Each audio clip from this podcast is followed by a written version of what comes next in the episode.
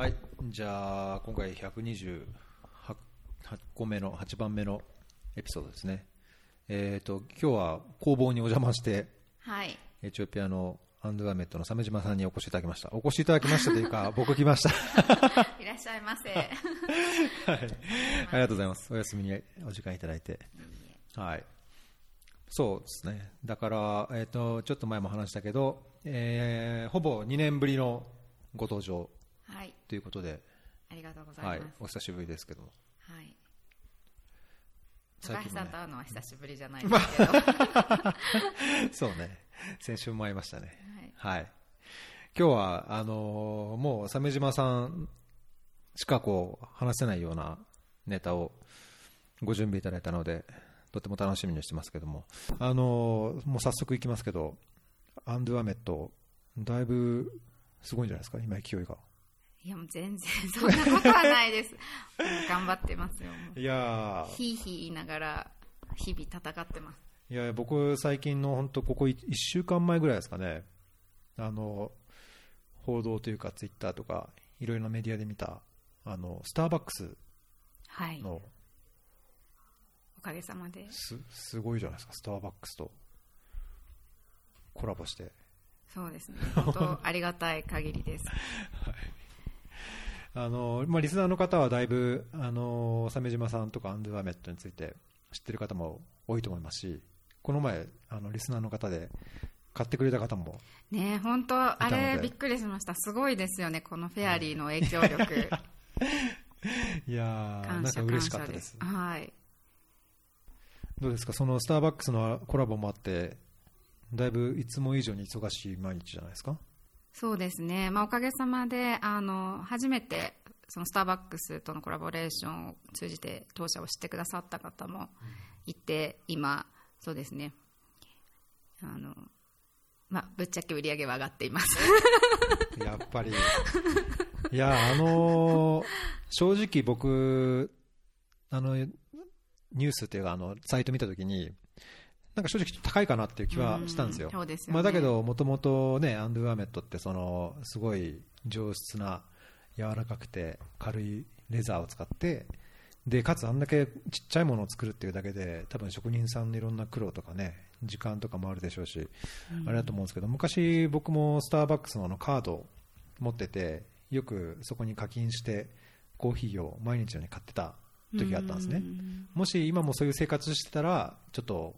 欲しくなる。うんあの、カードと違ってね、カバンにこう、ぶら下げて、それでピッとできる。そうですね今回作らせていただいたのがそのスターバックスカードのバックチャーム版であのそのちっちゃいバックチャーム当社のバッグと全く同じ形をした小さなバックチャームなんですけど、まあ、それの中に IC チップが入っていてそのバックチャームを店頭でかざすとコーヒーとかが買えるっていうものなんですけど、まあ、実際作るのには本当に苦労して本当のバッグと全く同じ材料とデザインと製法というか技法で作ったのでどうしても値段高くなっちゃう。でも本当に私も正直、まあ普段売ってるの10万のバッグなんですけどでもそのバッグチャームで1万超えるって高いなと。本当にファッションブランドの中でもかなり高い方だなと思っていて最初話を聞いた時は本当にそれ売れるんですかってずっと思っていたんですけどマーケってスターバックスさんの人気ってすごいんだなっていうのを今。思い知りましたね。ええいや、あれ、もともとね、あの、見慣れたアンドゥアメットの本当、シグネチャーモデルというか、あのバッグが、ああなってるっていうだけでも、なんかすごかったのと、あのーサイトのあれを見ると、そのバッグにちっちゃいバッグをつけて、うん、で、こうね、あの感じがまたさらにすごい衝撃的で、いや、俺、いいと思いましたね。なんかあのデザインも実は私は最初は不安があってというのもマンダーメットを作った時にどこにもないものを作ろうって思ったんですよ私、まあ、それまでずっとファッションとか美容とかの仕事をしていて、まあ、本当に流行っていう大きなもの波があって、まあ、そこに向けてどこの会社もものを作って、まあ、そうすれば売れるし流行遅れになると売れなくなるっていうのをたくさん見てきてなんかもうそうじゃないことをやらないといけないっていう意識がすごくあったんですね。結局そのバッグ自体がいいものでも価値があっても流行が終わっちゃうと価値がなくなっちゃう。そういうものでもう捨てられちゃう。そういうものをもうなんか次から次へとたくさん世の中にあるのに自分もそこの中に加わりたくなくて、なんかもう流行と関係ないオンリーワンのものにしようと。で好きな人はすごく好き。嫌いな人は嫌い。でもなんかこう万人受けする。でもどこにもあるものじゃなくてもうそこにしかないものを作ろうってすごく思ってあのバンあのバッグのデザインをしていたから、一方でこうスターバックスさんみたいなマスの世界に受け入れられないだろうって思ってたんですよね。で最初はあのだからもっとシンプルなただの丸い形のキーホルダーとか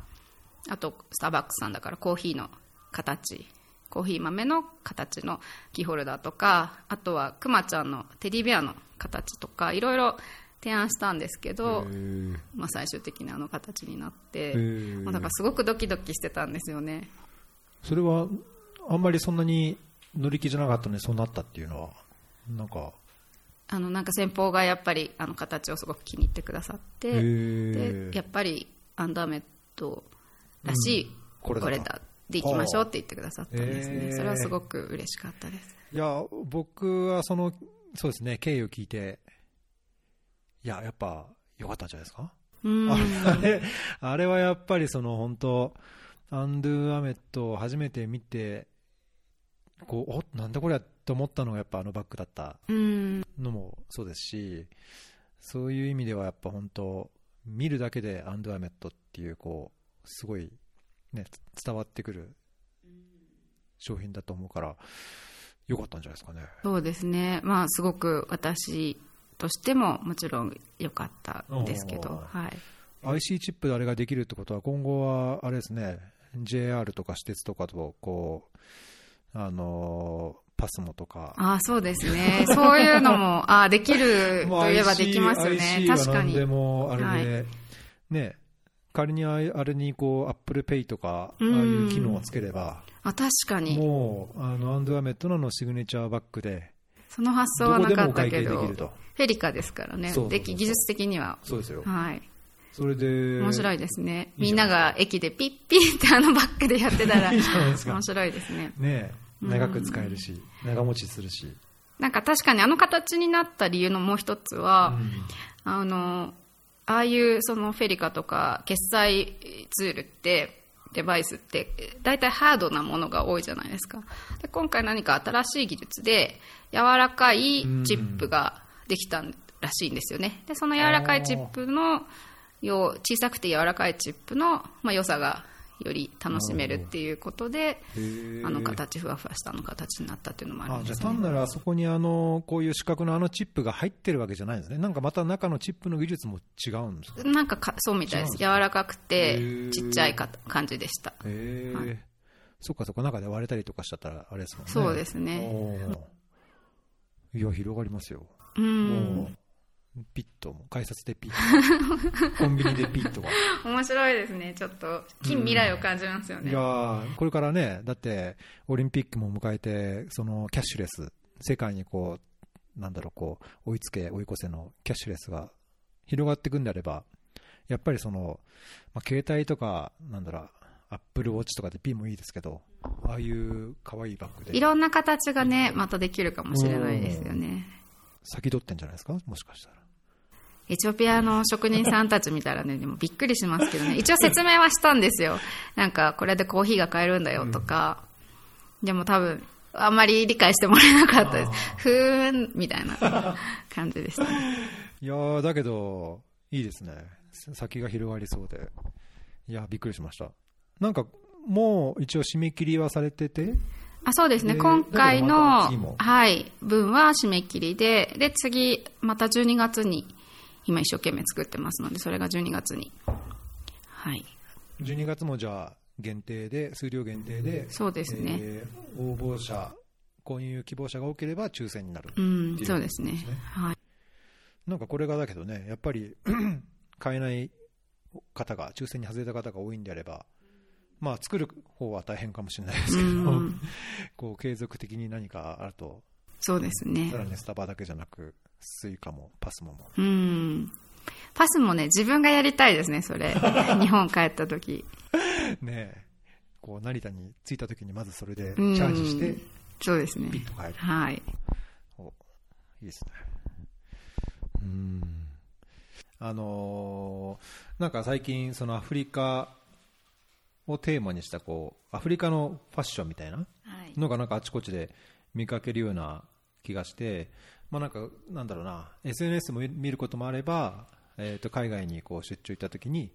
その、アフリカ布みたいなものを見ることもあって、なんかこう、アフリカがだいぶバズってんじゃないか。日本のその SNS だけじゃなくて、まあ、いろんなところでアフリカバズってんじゃないかなと思ったんで、まあ、そこを、あの、いろいろアイディアというか、あの、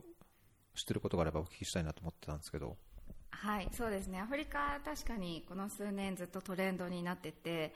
あのディオールとかジミーチューとかワレンチノとかディオールとかも本当にありとあらゆる有名ブランド無名ブランドでアフリカがテーマにしたコレクションっていうのが続いているんですよね。これはすごくあのアフリカでビジネスをしているファッションのビジネスをしている自分にとってはすごくエキサイティングで嬉しいなっていうふうに思っています。なんかそのアフリカがバズるなんか要素みたいなのなんかあるんですか？そうですね。やっぱりなんかトレンドってこう数年ごとに来るんですよね、でやっぱりあの10年ぐらい前にも1回アフリカのブームがあってあそうなんですか。はいそうですね。まあ回ってきてるっていう感じですかね。ん。まあなんか僕も前タンザニア行った時あのやっぱりタンザニアだからマサイの布を買って帰んなきゃとか、まあ住んだ国々でこうチテンゲとかキテンゲとかああいうアフリカ布うん。をお土産でよく買っていくことありましたし、あとなんだろう、あの木で作ったお皿とか、スプーンとか、まあ、サラダボールみたいなやつとか、うん。なんかアフリカのこう手工芸品とかもやっぱりお土産でよく買ってってたんですけど、なんかそういうのをなんかあちこちでも見ることもあって、まあ、ファッション界もやっぱりじゃあそういうトレンドにだいぶ乗ってるところがあるんですね。そうですね。おっしゃる通りそのえっ、となんていうんですかね。起点毛とか地点字とかあとはその黒檀とかそういうものを使ったアートっていうのが昔はあの主流でどっちかっていうとこうエスニックな感じ。でそれをヨーロッパの人があの現代風にあの再現してっていうのが、まあ、10年ぐらい前のアフリカファッションのトレンドだったんですけどこの数年はアフリカのデザイナーたちが力をつけてきていてあとはその IT が発達したりとか、まあ、そのあの経済がアフリカの経済が発展してきていたりとか、まあ、そういったところでアフリカの人たちが発信するようになっているっていうのが大きな違いかなと思います。えー、なんかネタ帳にも書いてますけど、なんかファッションショーとかでも、あそうですなんかそういうアフリカ柄みたいなうんのが使われたりはそうでもしてると。すね。例えばこの今期2020年のクルーズディオールのクルーズコレクションではワックスプリントを使ったあの素晴らしいコレクションがあってこれすごくユニークだったのがそのディオールフランスの会社ですよね、でのブラのコレクションだけど実際開催はモロッコのマラケシュというアフリカで開催されていたりとかあとはデザイナーは、まあ、ディオールの有名なデザイナーの方マリア・キューリさんという方なんですけれども現地のクリエイター、えっと、アフリカのクリエイターの人とコラボレートして制作されてたりとか、あと非常に一番私がすごくおおそこまでするかって思ったのは、その通常あのこういったものってあのアフリカンワックスって言われてるものってあの実際はアフリカでは作られているものってすごく少ないんですけれども、まあ、これはコートジボワールの工場で作った布が使われていたと。そういう意味ではすごくあの、まあ、非常にディオールらしいクオリティの高さがありつつ、アフリカの文化へあのきちんとした敬意が払われていたかなっていうふうに私は見ていたんですけれどもあの結構なんか SNS とかメディア、あのウェブメディアとかを見ると、文化の盗用だっていうふうに、うんうんあの問題になっていてあすごくむずやっぱり難しいなこの問題はっていうふうに思いました。えー、あのプリント柄確かそのさっき言ったあのマサイの赤いやつ、はいはい。あれもなんかほとんどが中実は中国製だとかって、僕現地で聞いて、はい。あの本当かどうかも分からずにいたんですけど、じゃあ今アフリカで売られてるそういうバックスプリントっていうのも多くは中国とか？もう多どこか分らなんですか？8割以上中国製あそうなんですか？ないですかね。えこれ結構知らない人は多いと思うんですけど、うんうんまあ、アフリカに住んでる人だったら知ってる人多いかもしれないですけどね、まあ、そもそも、まあ、あれ自体も実はアフリカのものすごくその伝統と言えるかどうかっていう問題もあってもともとそのインドネシアの技法がオランダの会社の手によってアフリカのに渡って展開されて、まあ、こういうふうにあの使われるようになっているので、まあ本当に100年ぐらいとか19世紀なんで100年ちょっと前ぐらいなんですよね。そうなんですね、はい。い、や結構これ知らない人はだいぶなんだろう知らない人にとってはミスリーディングなというかまあ今でもねアフリカ布とかうん。っていう感じで、まあ、ただ100年200年使われてれば、うん。まあ、それが伝統だと、うん。あのいうことが別にあの間違ってるとも言えないので、それはそれでいいとは思うんですけれども、ただ今度は本当にすごく複雑な問題でもともとインドネシアの技法がアフリカに渡ってで今アフリカの伝統的な衣類として使われていてでもそれが今度今は中国で作られるようになっていてでそれがやっぱりその搾取だっていうふうに言う人もいますね。今年日本でも公開されたワックスプリントっていう、うん。まあ、その名もっていう感じの映画ではその辺にすごく鋭くあの迫って。ああありましたね、はい。なんかこの絵この映画聞いたことありますね。はい。ネットフリックスとかで見れるのかなこれ。ああどうですかね。わかんないですけど、うーん。ちょっとじゃあはい。チェックしてみたいですね。うー。んそうかそうか、まあ、文化の盗用ってなんかねやっぱ難しいっていうかまあよく時折こう最近のあれもなんかそういう話もありましたけどたびたび出てくるなんだっけ cultural cultural？appropriation appro appropriation まあなんか日本ではそんなに聞かないような気がしますけどやっぱりこう SNS でなんだろうアメリカヨヨーロッパアメリカぐらいですかね日本では確かにねあんまりこうきょとんっていう感じですよね、うん。先日あのついか先日あのキム・カーダシアンさんが着物っていう名前の補正下着をあの発売しようとしてその時は多少問題になったりしてたと思うんですけれどもそのほんちょっとにちょっと前に「防具で有名なモデルあのカーリー・クロスさんという有名モデルが着物を着た時にはアメリカではすごく炎上したけどもう日本人は無関心だったっていうことがあってすごくあのまあ私もね正直文化の盗用を全部理解しきれていないんですよね。あの共感できない部分もあるけどただなんか現実問題ファッションの仕事をしている以上これを理解しないといけないと思って、まあ、理解しようとしてるっていう ところは正直あります。ねそのカーリー・クロスが着物を着たっていうのがアメリカで炎上したっていうのは、などうどういう？日本の着物をあの着てたんですけれども、まあ、ちょっと芸者風に着て、それがまあ正しい着方ではないとか、まあ、やっぱその白人のモデルをなぜこのあの特集であの投与したんだとか、うんあのそうですね。あとはその日本文化のように見せてるけど実際その韓国の服っぽく着こなしていると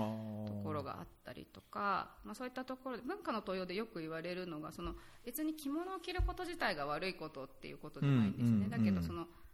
なんていうんですかね。文化に対して敬意がなくて正しくなく使われていたりだったりとか、あとはあの自分たちのなんていうんですかね好きなように改変されている都合のいいように改変されているとか、まあ、そういったところに批判が集まることが多いみたいですね。なるほど、まあ、なんかファッションとは違うけど、あのーそれこそキム・カーダシアンの着物の件の後に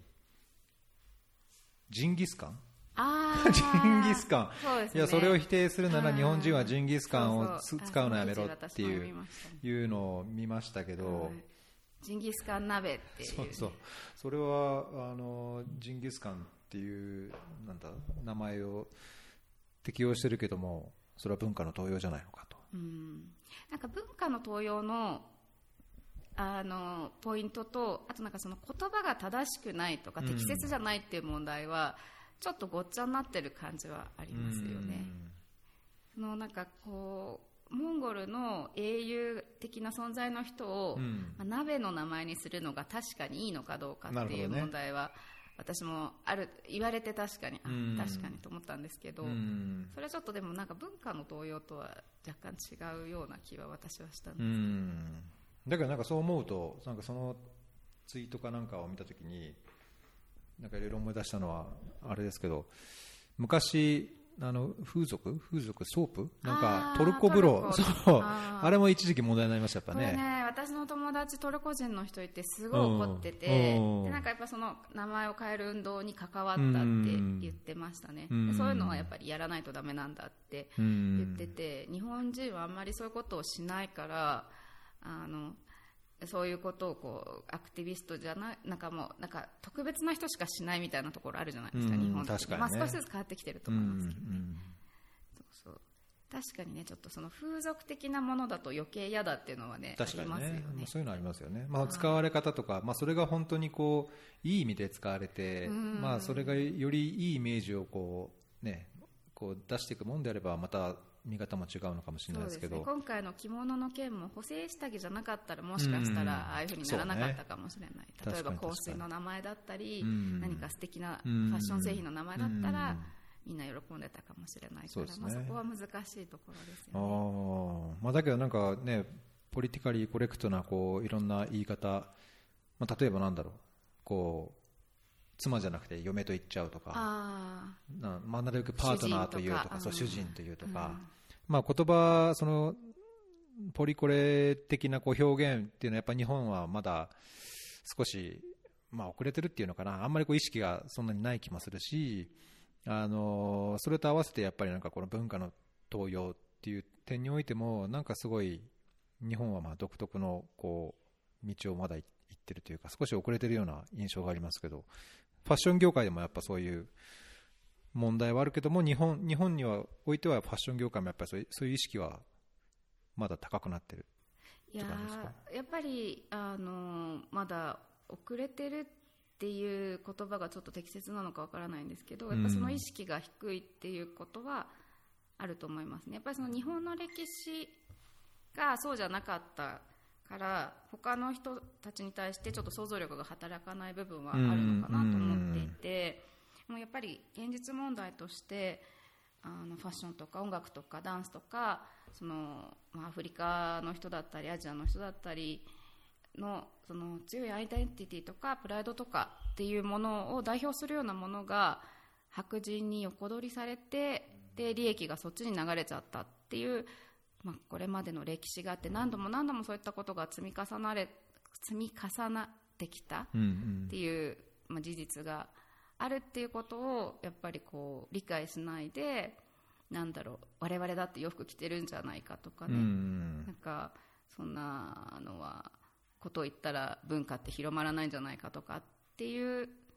意見がこう SNS とかで多く見られるのはちょっとなんかこう違和感があるっていうか。うーん。いやまあなんか考え出すとちょっと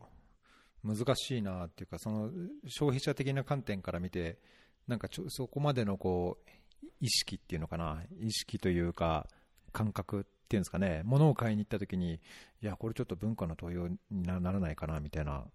実際僕考えたことなかったし、うん、そうですね、まあ、正直私もないし、うん。なんか考えすぎちゃうと楽しめなくなそうるから、そうそうそれそこら辺も微妙ですね。そうですよね。バランス的に。本当そう思います。ただやっぱり一方で日本はやっぱりそこに関して意識が低いっていうのは数字では結構出ていて、おう。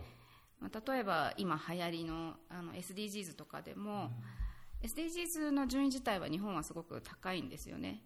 世界で15位ぐらい、まあ、それでも去年より大きく落としてはいるんですけれども、うん。まあ、上位にいるのに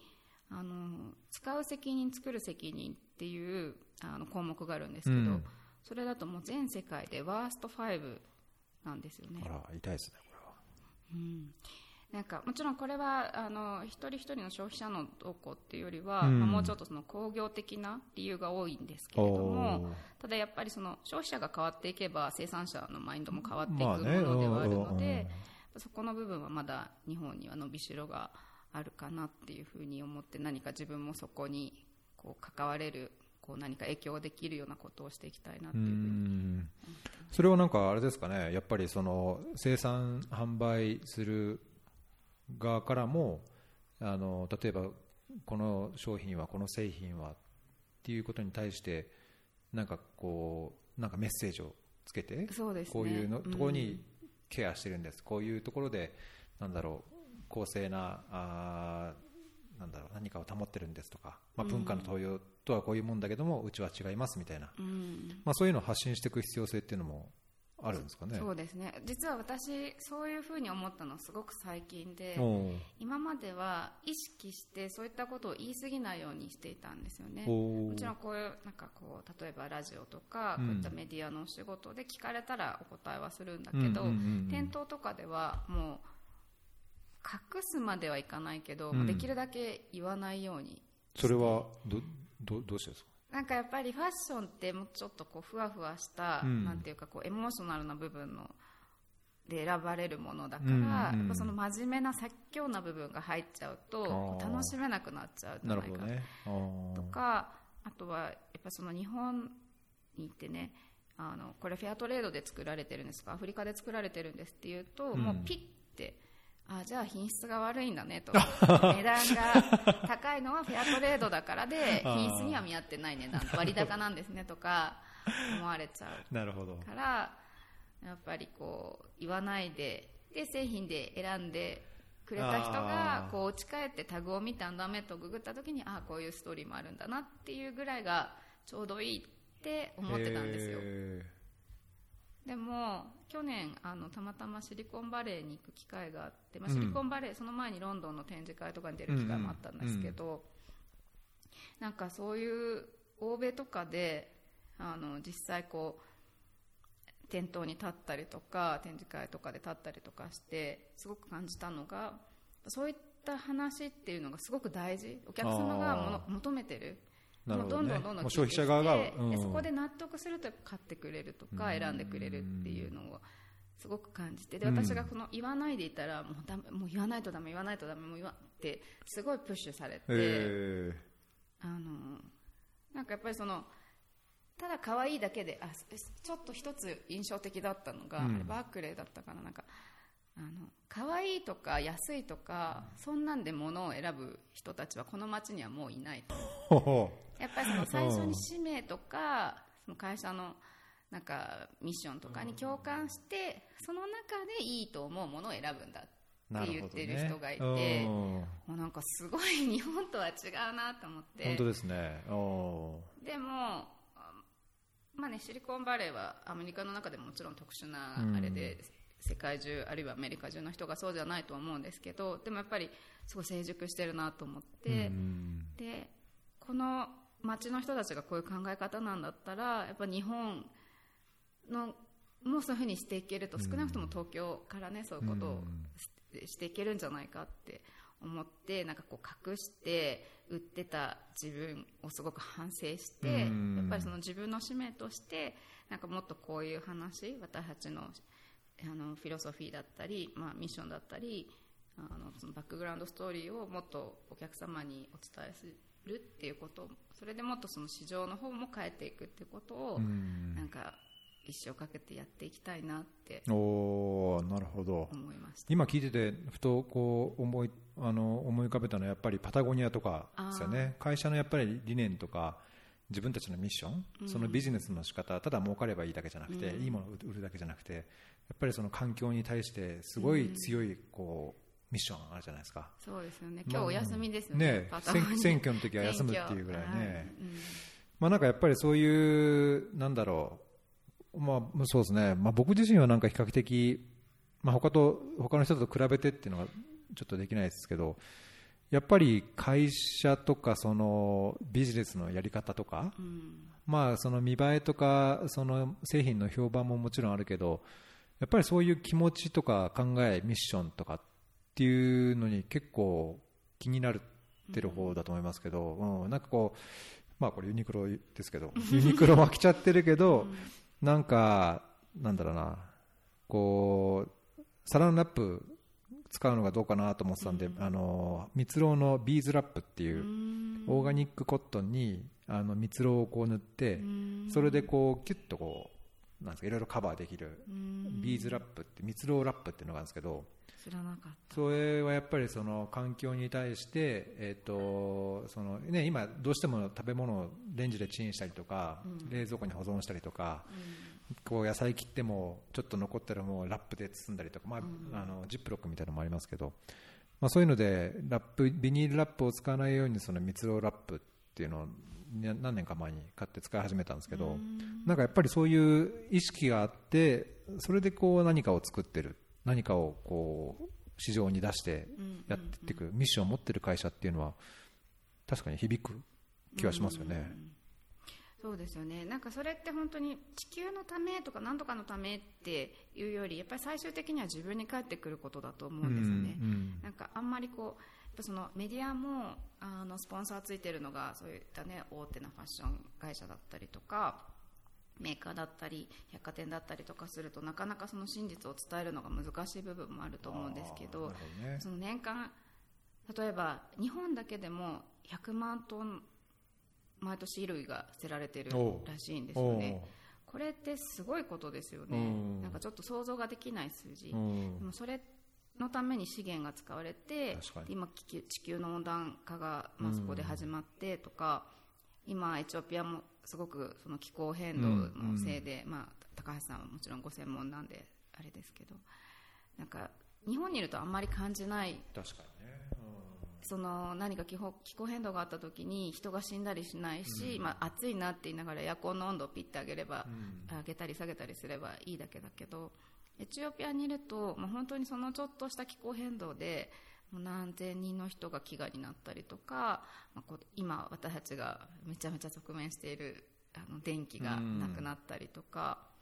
そういうものをこう感じますよね。だからなんか確かにね。それはなんかそういう意味ではなんか自分自分のため、まあ、環境のためというよりもやっぱ自分のためにもなるし、うん。なんか消費っていうのがそういうなんだろうかっこいい綺麗いい、まあ、このブランド好きなだけじゃなくてなんかその先にやっぱりあった方が自分にとってもなんか心地もいいし、まあ、いろんなこうウィンウィンな関係が築けそうな気がしますよね。なんかすごい真面目な感じになってるけど 大丈夫ですか？なんですか？いやいいですよ。これなんかちょっと真面目すぎないですか？あ、そう？本当ですか？大丈夫ですか？大丈夫ですよ。いいですよ。うーん。そうすると、そこから、あれですね。だからフェアトレードって言って、やっぱりそういう、何悪、悪かろうじゃないけど、品質よりも、そういうむしろ、なんかミッション、ビジョンみたいなのが先に出ちゃって、変なイメージがあるってこと？ですそうですね。それはステージとかもあると思うしなんか実際そういうふうにそのどういう人に作ってもらうかとかどういう使命かっていうのにもよると思うんですよね。なんかたそのたくさんの人をできるだけ雇用しようっていうふうにしてその代わりその技術の指導とかはおざなり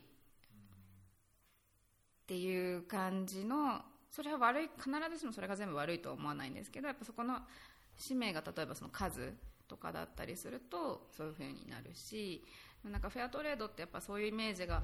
あるなもったいないなそうじゃなくしたいなって思ってうちはあの、まあ、ちょっと数とかの規模は諦めて、その代わりこう品質その少数制でうちの職人さん15人しかいないんですけれども、まあ、その代わりみんなエチオピアでトップレベルの職人さんともしかしたらアフリカでもねトップレベルかもしれないと私は思ってるんですけど、そういう職人さんたちをまあこの土地で育ててあエチオピアからこういうかっこいいものが作れるんだっていうことがやりたいなってじゃあそうすると品質もいいし、物もいいし、あの長くも使えるし、だけどしかもフェアトレードでもさらに丸みたいな、そういう、そういうんだと、さらにいいみたいな。そういうことができるといいなあとー。フェアトレードもね、まあ、僕も昔フェアトレードって初めてもう20年ぐらい前ですかね。初めて聞いた時はなんかすごいなんだろうこうワクワクしたというかあ新しいこうぼ貿易というか流通のあり方みたいなの思ったけど今何でもかんでも結構フェアトレードいろんなのがねありますから。そうですね。特にやっぱり日本はそのあんまりそのレベル認証とかがあの使われてないっていうかあのまあ途上国で作るとフェアトレードみたいなところもあるかなと思っていて、実際は結構いろんなこう認証があるんですよ、それを本当に取ろうと思うと結構難しかったりとかあとはそのあの監査とかですね。あの最近そのあの子会社あの割とそのフェアトレードあの例えばラナプラザあれ何年前ですかね。バングラデシュで起こった、うん。あのその有名ブランドがいっぱい入ってるうん。ファッションの工場のビルが崩壊してで、まあ、人もたくさん亡くなったり怪我したりしてでもそのそこに発注してる人たちはみんな知らないと。要はその自分の子会社の子会社の子会社とかあがそこに発注してるから実はあのフェアトレードだとか言い張ったりしてても実際はその作ってるところはトラックできてないだけでやっぱり劣悪な環境だったとかねそういうのもありますね。そうするとなんか単にこう流通上中間搾取をなるべくなくしてその適正な賃金が払えるようなだけでなくてその構造とかなんていうんですかね。いろんなところが改善されないと、うんそうですね、うん。やっぱりまず一つはもちろんメーカー側がそこに対してもうちょっとその意識を持つっていうことは当然大事なんですけれども、うん。その消費者もあのきちんとこう批判的な目と応援する目と両方の目でね見るもうちょっとこの深さっていうんですかね、うん。そういうのがだんだん出てくるといいのかなっていうふうにう思んいます。結構ね私の知っているブランドで材料の本当に1個のパーツだけをフェアトレード使ってで、まあ、フェアトレードっていうマジっすか？あるんですよね、まあだからえの無農薬のオレンジジュースーをうん。1cc 入れてあと 2cc もうね あの 198cc が人工甘味料部とかなんとかとかかんとかなのにオーガニックって言ってるような。でも実際今そういうのを規制できるあれがないんですよね。あー。じゃあオーガニックコットンの T シャツとかって言っても、全部がオーガニックじゃないかもしれなかったりとか。そうですね。っていうのもあり得ると。まそういうのもあるかもしれないですね、まあ、コットンの場合はそのなんていうんですかね、まあ、そのプロセス上うん。一つのあの違う糸を混ぜるのは逆に難しいと。思うんですけど例えばこのあのこの部分はうん。現地で作られていて、でもこう全部は全体は実は日本で作られてるけど例えばメイドインアフリカだよとか。なるほど。あのやっぱりねそのアフリカに住んでいる人同士でそういうのは話題にはなっててあれはちょっとひどいんじゃないかとおかう結構言われてるのはあるんですけど、まあ、なかなかねそれはもちろん日本にいたら見えないので。えー。じゃあ表に出てこないけども、なんか人気になってたり、あれ、評判になってるけども、実は、そんなにそんなに100%そんなフェアな感じでもないんだよみたいなのが結構あったりするんですね。えそうですね。ありますよね、うん。まあそれをねなんかこう全部ダメだダメだダメだって言ってもしょうがないのでやっぱその、うん今確実にやっぱりエシカルファッションとかフェアトレードとかっていうものが、まあ、昔よりどんどん増えていって、まあ、どんどんやっぱ増える中でいろいろなこうブランドが出てくるのはしょうがないことだと思うんですよね。でまたそういうのはそのうち淘汰されるものだと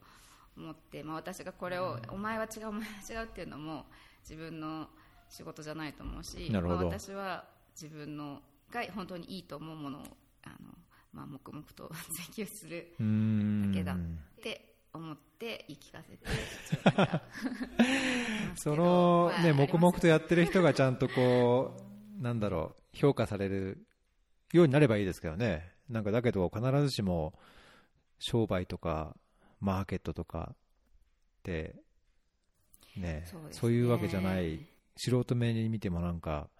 やっぱり大手とかそういうマーケティングにお金かけられるところとかっていうのはねやっぱり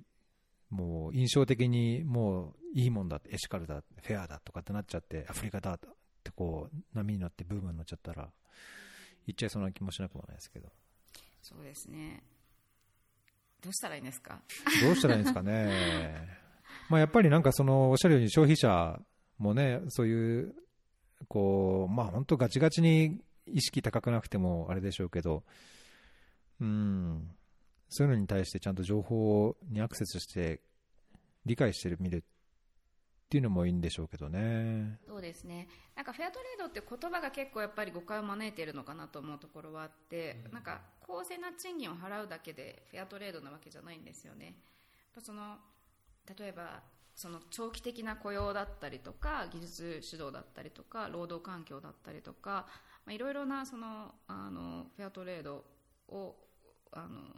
というためにはね本来はあの果たさないといけないことがいろいろあるわけなんですけど、まあそういったことがね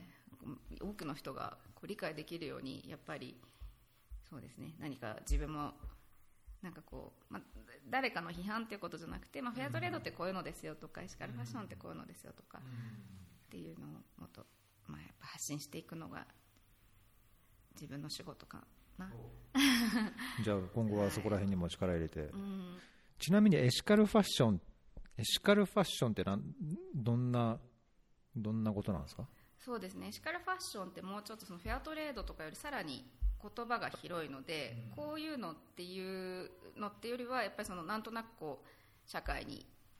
より良いうん。っていうこうあれですね例えばフェアトレードっていうのも一つそうだしあと素材ですねオーガニックだったりあとはなんか紛争に関わらないものを選ぶとか、はいはいはい。あっていうのもそうだしあとは、うんそうですねか、まあ、環境、ーうんうんあとはそうですねうんパッと出ません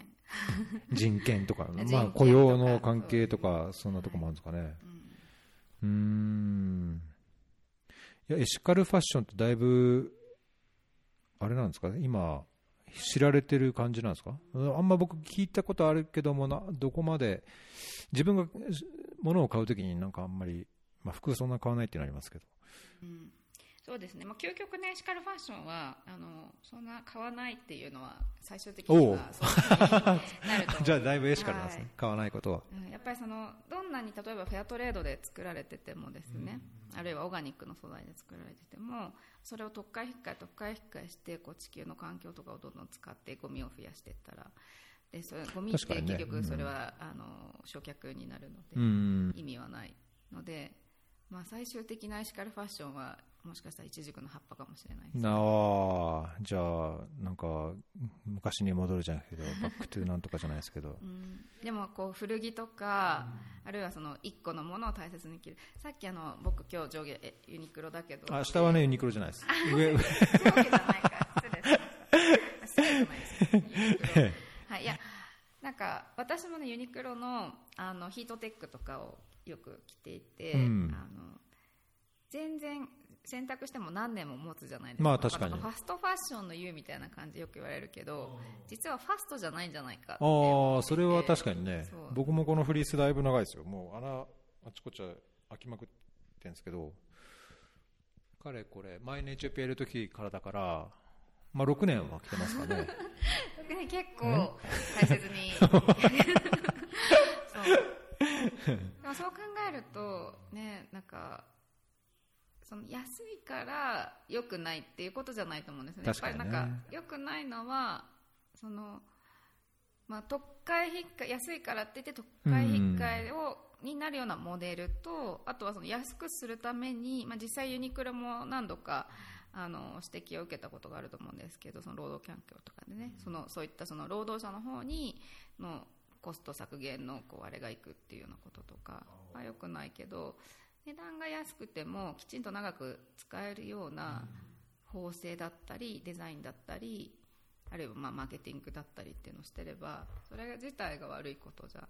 ないんですね。なるほど。と思っています。いやー、まあ、だけどやっぱりパッとは難しいですね、買うときになって、いや、これ、どこまでエシカルなのかなとか、ね、どこまで生産者とか、どういうとこから来て、どういうふうになってんだろうって、やっぱりあれこれ考えてか買うっていうのも結構疲れちゃい 疲れちゃいますからね。そう。ですよね。だんだんそういうのがでも当然になってくるきているので、うん。こうなんかこうムーブメントがこうなんていうんですかね。やっぱ本当にその会社を変えるっていうかもうそうであることが当然そうじゃない洋服なんか売られないよねっていうふうにだんだんなっていくといいかなって思うん。このことさらエシカルファッションとかフェアトレードっていうブランドが、まあ、なくなるぐらいなぜならばそれが当たり前だからね。なるほど、なるほど。みたいに。まあ昔と比べて明らかに搾取をしているような、まあ、少なくとも大手ではそういったところは本当にもうなくなってる、うん。もうあれ何十年前ですか？20年とか30年ぐらい前にあのスウェットショップって言われるその非常に環境の悪いところおでう。例えばナイキだったりとか、まあ、そういう有名な会社が作らせていたことが問題になって今もう大手でそういうことをしているところは一社もないはずなんですよ。なるほど。たださっきも言った通りやっぱその孫受けとかさらにその孫ひ孫みたいなところにもうなってもう追跡ができなくなっちゃって実際現現場に行くと、まあ、そういう問題があったりとかあとはさっき言ったちょっとそのあのアフリカの、ね、話で言うとあの、まあ、アフリカでやってるエシカルファッションですごく有名なところ、まあ、日本の会社じゃないんですけれども、であの何人雇用してますって1000人とかな何千人とか雇用してますおうでもそれは実際そこに行くと私もその工場行ったんですけれども、正社員じゃなくて難民キャンプとか行ってピピピピピってあのこのプロジェクトにはい数十人とかって言って雇ってへーでそれが発注された仕事があの作り終わったらはいおしまいさよならっていうのとかそうなんかこう見えにくい部分ってありますよね。確かにね。なんか、ついこの前も日本で、あのー何でしたっけ？えーっと、四国のあのタオルの、今治今治のうんタオルでも、そのタオル協会には入ってないけども、その製造業者、孫受けだか下請けだかの製造業者で、その外国人労働者を搾取して、まあ、半分奴隷のように使ってたって言って、ね、その外国人の労働者の方がそういうふうになんか SNS かなんかで発信して問題になってましたけど、なんか技能実習生っていうんですよね、なんかあれは本当になんかちょっと見直さないといけない、ね。ね制度自体もそうだし、それを活用してというか、利用してやってるいろんな製造業なり、サービス業なり、まあ、日本はそういうところで、ちょっとエシカルとは、ちょっと離れた労働環境があるのかなっていうのを、なんかついつい思っちゃうところですけどね。そうですよねやっぱりねそのもちろん本当にメーカーが絶対良くないんだけど、やっぱりその消費者がそういったことに対してもっと批判的な目を持っていればやっぱりこういうことが起きにくいのでやっぱりみんながこう1円でも安い方にっていうふうになると、まあ、そういうふうに会社がだんだんなっちゃうっていうのはねすごくあるかなって確かにね。ちょっと話ずれますけど、それ、僕最近、ここす、うんと先週、金曜とかかな、あの、クラウドファンディング1個支援したんですけど、あのー革の、革製品を作るのに、えーっと、障害者に革職人になってもらって、会社を立ち上げます。ん？アンルフ？あ、知ってます？うんアンルフボーダ。レスジャパンの、あ、そうそう。はいなんか、あのーいいなと思って支援したんですけど、うん、うんそうですね。あそこはエシカルですか？大丈夫ですか？そんな私これ聞いたみたいな、はい、でもあのグループは、あのやっぱり素晴らしいあのなんていうんですかね。志を持った人たちが集まってあのあのくあの仕組みはなんかすごいな面白いなと思うんですよ。あの例えば私なんかもそうですけどこう社問題意識を持ってこう立ち上げる人がこう会社を立ち上げる人が、まあ、絶対その思いがないとなかなかやっぱりその難しいお金になりにくいビジネスが多いと思うので。でももうそういう人思いは必要なんだけど思いだけじゃダメで、ね。でもやっぱそのそういう人がオールマイティーなわけじゃないじゃないですか、ファイナンシャルとか PR とかマーケティングとかセールスとか、会社をあの作って運営するにはまあいろいろなスキルが必要ですよね。ボーダレスはまあそういうバックオフィスの人たちがいてその志を持って立ち上げた人たちがなんていうんですかね駒のようになってその社長がこう駒みたいな感じでそのバックオフィスの人たちがそれを応援するんですよ。あそうなんですか。のいろんなアフリカでもあれ何の会社だったかな？んかアフリカでも確かあるし、そへー。の川でいうといくつか川やってる会社3つか4つぐらいあるのかな、とか他にもあの子供あ育児に関するビジネスモデルだったりあのメディアに関するビジネスモデルだったりとにかくその何か社会意識を持ってあの起業する人たちと、まあ、それを応援するバックオフィスがあってあそうなんですね。じゃあそこからいろんなそのアンルーフみたいなやつをいっぱい支援というかサポートバックアップしてなんかこうしそういう社会的な要素も含めたなんか企業支援みたいのをしてるってことなんですか？そうですね。そのあのボーダーレスジャパンっていうグループで、その中にその例えばアンルーフとかイロイトとか、あなんだろうなんとかとかかんとかいっぱいあそうなんですね。へそうそれちょっと面調白いんですべてみようかな。でボーダーレス自体はすごく売り上げが何億とかだったかなちょっとお思い出せないんですけど、まあ、売り上げはかなりそのソーシャルビジネスってなかなかその成長大大きな成長がしにくい、えーところがあって大きな会社はあんまり少ないですけどボーダーレスはあの毎年大きく売り上げを伸ばしてでその例えばアンルーフとかが今は小さいけど大きくなって利益が出るようになったらその利益はその新規事業に投資されるんですよね。おおなるほど。あそういう会社なんですねボーダーレスって、あすごい。本当業績推移すごい右上がりで2018年度売上49億円。49億円ってすごいですよね。すごいですね。従業員推移もすごい右肩上がりで日本だけじゃなくてミャンマーケニアガテマラ台湾韓国。えー、これはなんかこのモデルはすごく面白いなって。じゃあそういうファッションとかなんか あれに限らず全然業態業種は結構多様なあれなんですね。えー、よくしさすがよくご存知ですね。このねなんかあの引っ張ってるそのグループボーダーレスの,、あのトップのあの田口さんという方にお会いしたことがあって、えまあすごく若いんですよ。私より若いと思うんですけど、うん。なんか志が熱くてあのとても素敵な方でー、す。えー、それはちょっと連絡してみようかな。さすが早い。いやいやいやいやいや。えー、これゆ僕無知であれですけど有名あれなんか餅が来た。有有名なんですか？ボーダーレスそうですね。ソーシャルビジネスの界隈ではそこそのとても注目されている。やっぱりそのビジネスモデルがユニークなので、とても注目されている会社の一つだとそれはそれはちょっとじゃああよかったよかった。だけどそれだったら。もうパッと見ておななんだこれすげえと思ってすぐポチッとうん。支援したんですけど、さすが目がお目が高い。よかったですかね、えーなるほどね。まあだけどそのなんかアフリカデザインで、まあ、いいいろんなデザイナーとかその、まあ、日本で必ずしも知られてないけどもいいものもいろいろあるっていうこともおっしゃってましたけど。うん、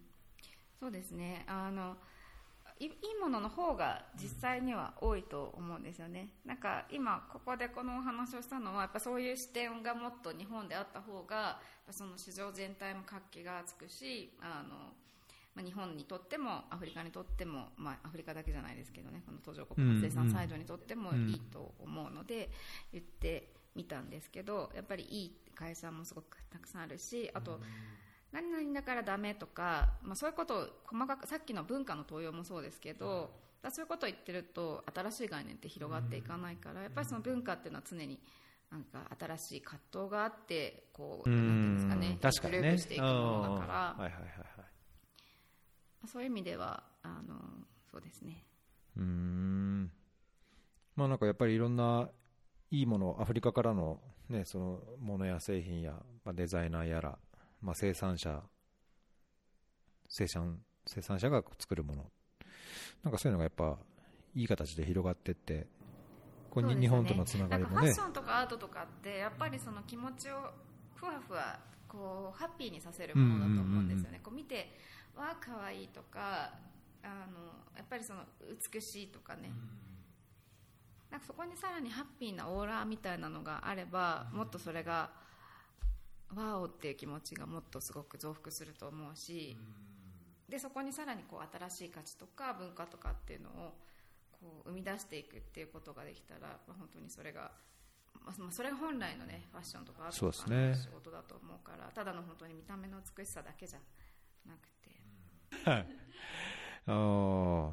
なんか今聞いててふと思ったんですけど、まあ最近日本でもやっぱりそうさっきのクラウドファンディングの話もそうそうですけど、まあ、いわゆる昔の、まあ、アメリカの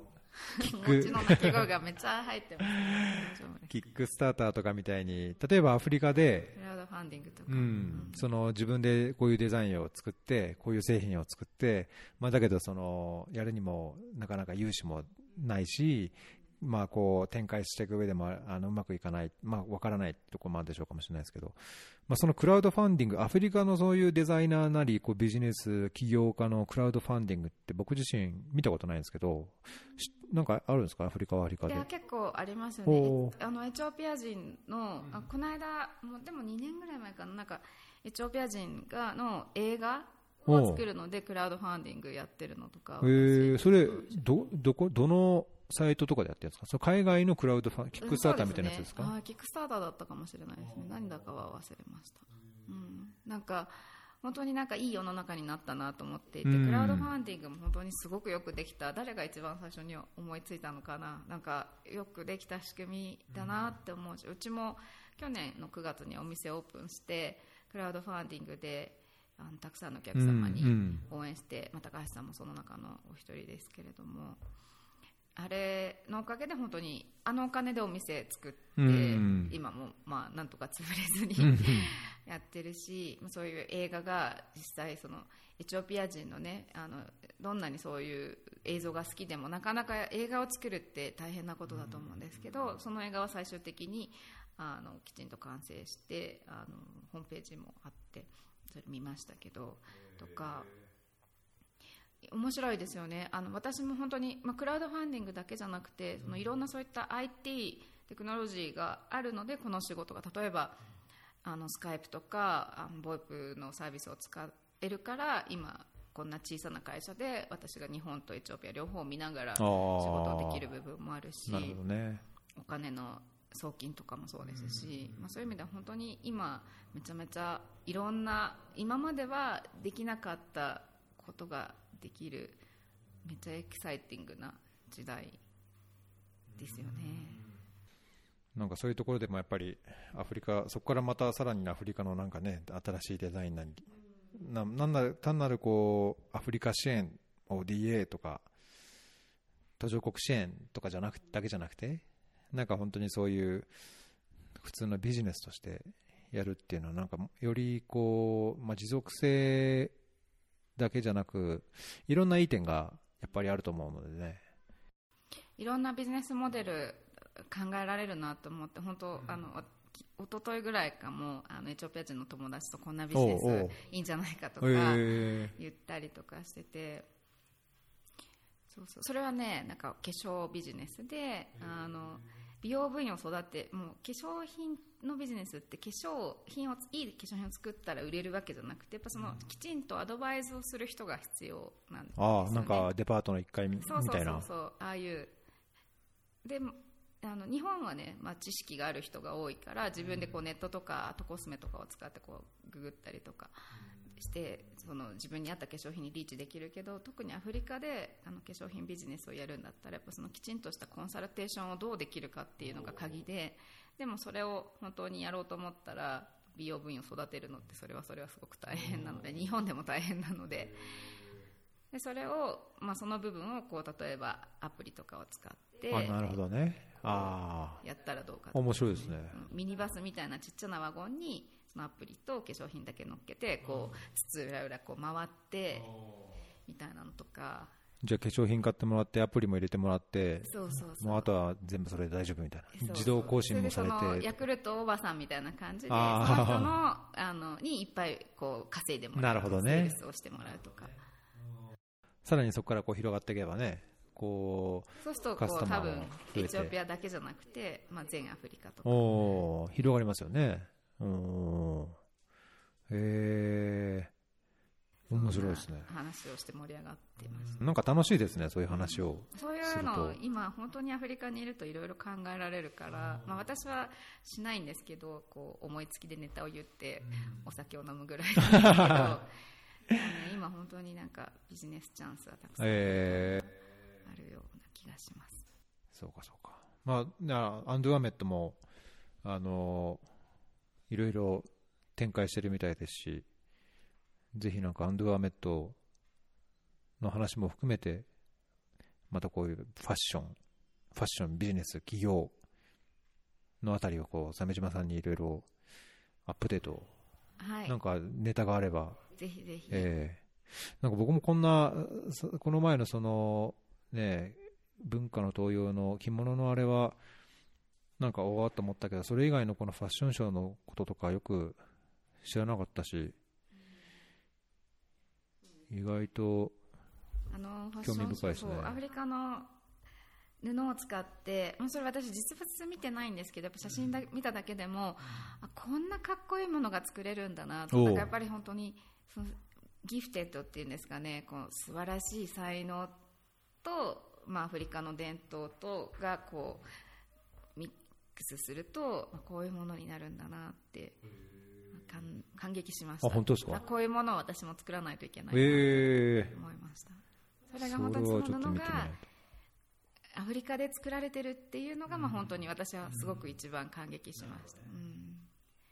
それでも文化の登用で生まれるんだっていうのがまたねと。だいぶケアしてやったんでしょうけどね。かなり計算されたショーだったと思いますね、あれは。あのもうあのディオールはこれまでもあのアフリカとか、あとヒスパニックとか、他のそういった文化のから取ってきたようなインスピレーションを得たようなデザインっていっぱいしていてそういうのって他のブランドがみんなやってるわけじゃないのでそういう意味でもうそもそもなんか私からするとディオールやっぱりその他の文化に対してリスペクトがあるように思えるんですけどそうなんですね。それでもね、うん、ディオールって全然僕なんか本当縁縁も何もないまあからあれですけど私もないですけど、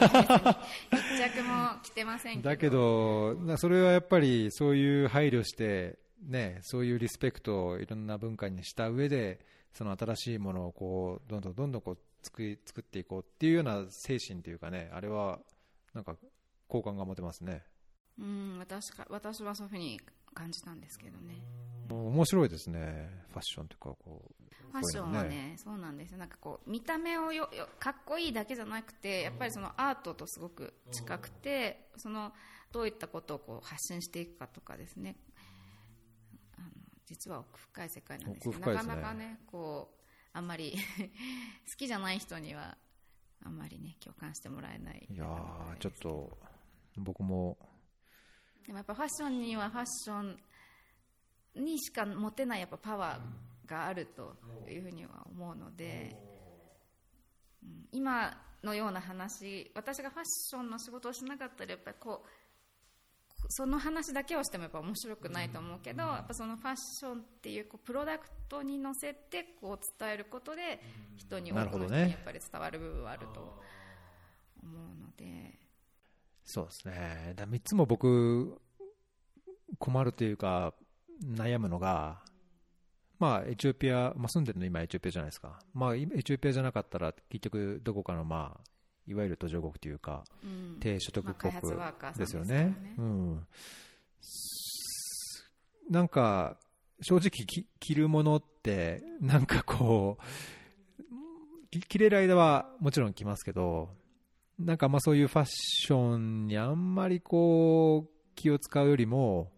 まあ長持ちするもの、ななんだろう、あと、うん、まあ当たり障りのないものみたいな、そうそう。ななっちゃうんですけど、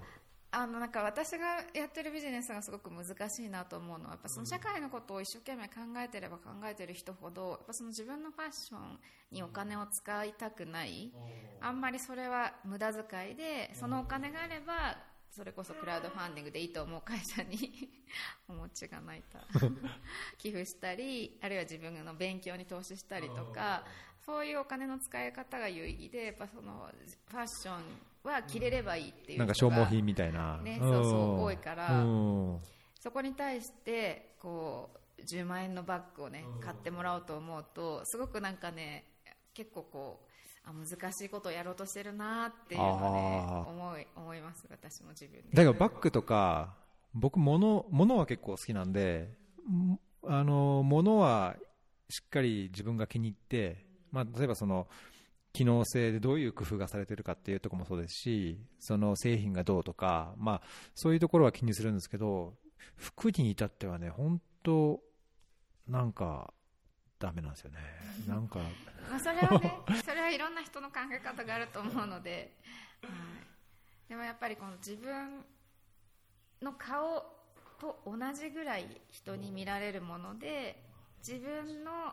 こう意思表明うをん、するのに、なんていうんですかね、まあ、自分はこういう人間であると思ってもらうのにやっぱりすごくファッションは役立ちますよね。確かにね。そう言われてみると僕ちょっと前12週間ぐらい前に T シャツを買ったんですけどあのこれクラウドファンディングというかなんかそのそういう T シャツ T シャツのこうデデザイン販売をしているところで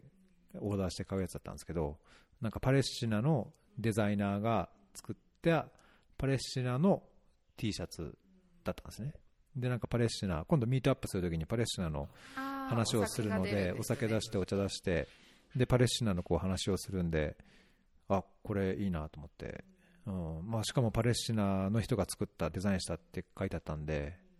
そういうそういうことですかね。そうそう。だでからわざわざ言わないけど、ん。こういでたちで、あこの人はこういうなるほどね。人なんだな、まあ、人はジャッジしますからね。ね見て、まあ、なんか分か分かんない人はいるかもしれないけど、分かってくれる人は、そのそういう着てるものからのメッセージも